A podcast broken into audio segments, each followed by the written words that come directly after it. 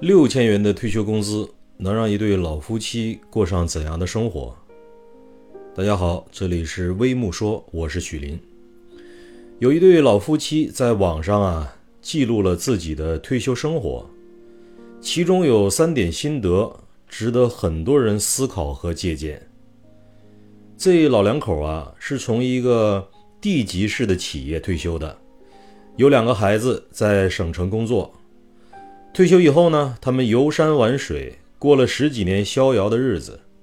但是毕竟年纪越来越大，身体也一天不如一天了。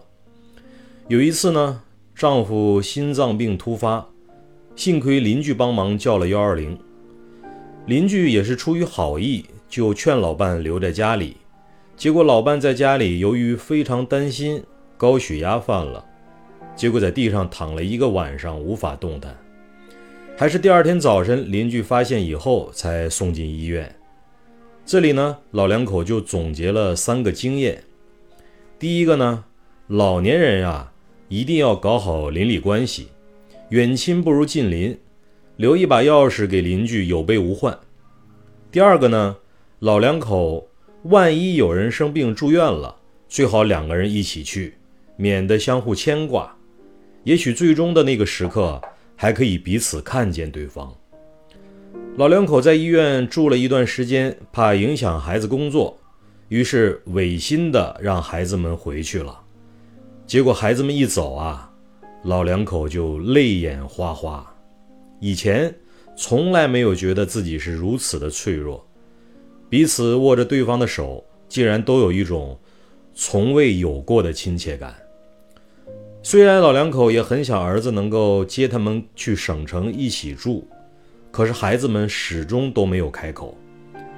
他们思前想后，决定还是请保姆照顾。可是真的当他们开始请保姆的时候，才发现自己太幼稚了，因为你就是花钱也很难买到好的服务。接二连三换了四个保姆，最终决定不再尝试这条路了。而且老人呢，身体也比较虚弱，在私密的空间里，相对身强力壮的保姆，他们是属于弱势地位的。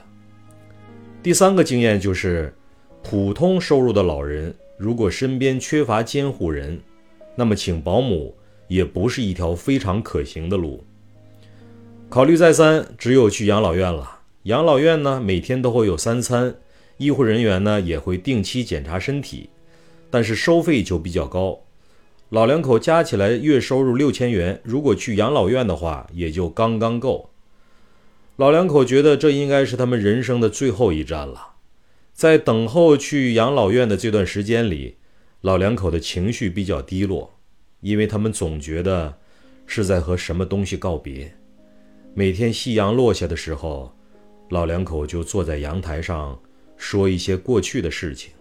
收拾收拾东西，除了他们的养老金和身份证件，好像唯一值得带在身边的，也就只有孩子们的照片了。因为他们都知道，从这个家里走出去以后，就再也回不来了。不知道您对这个话题有没有一些思考？欢迎评论区点赞留言讨论。这里是微木说，再见。